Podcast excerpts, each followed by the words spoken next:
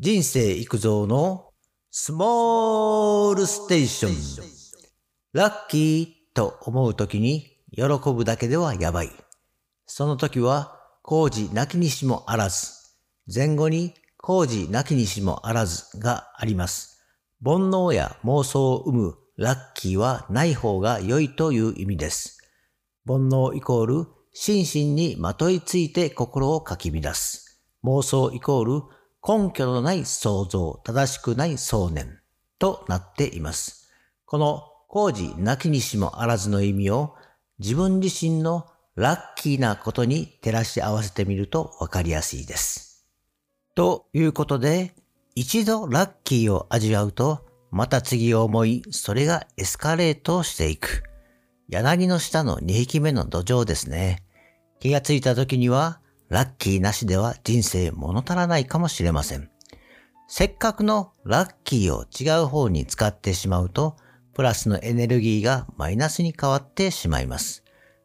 コツコツ意識して先進された潜在意識からエネルギーが出たなら、ラッキーをありがとうと受け取り、次のラッキーを求めないことです。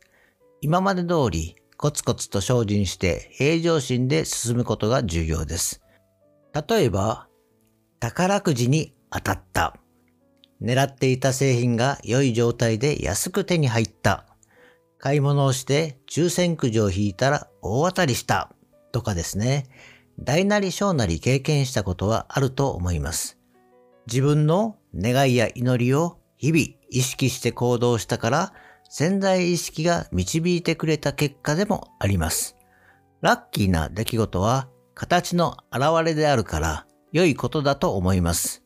良い流れを作り上げてきたからこそラッキーなことも起こります。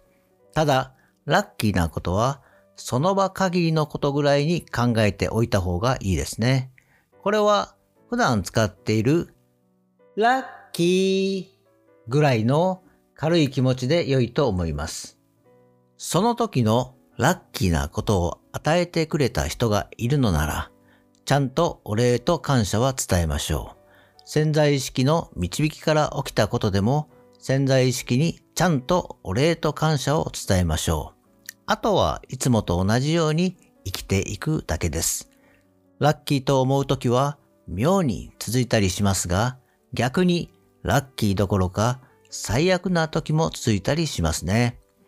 日々の感謝の気持ちの表れがラッキーなことを導いているのです。最後にまとめ。もう少し奥深い部分を言いますと、今こうして生きているだけでもラッキーなことなのです。せっかくラッキーな命を継続しているのなら、その命は一番の幸運であります。大切にするのと同時に、お礼と感謝を伝えましょう。今日はここまで。バイバイ。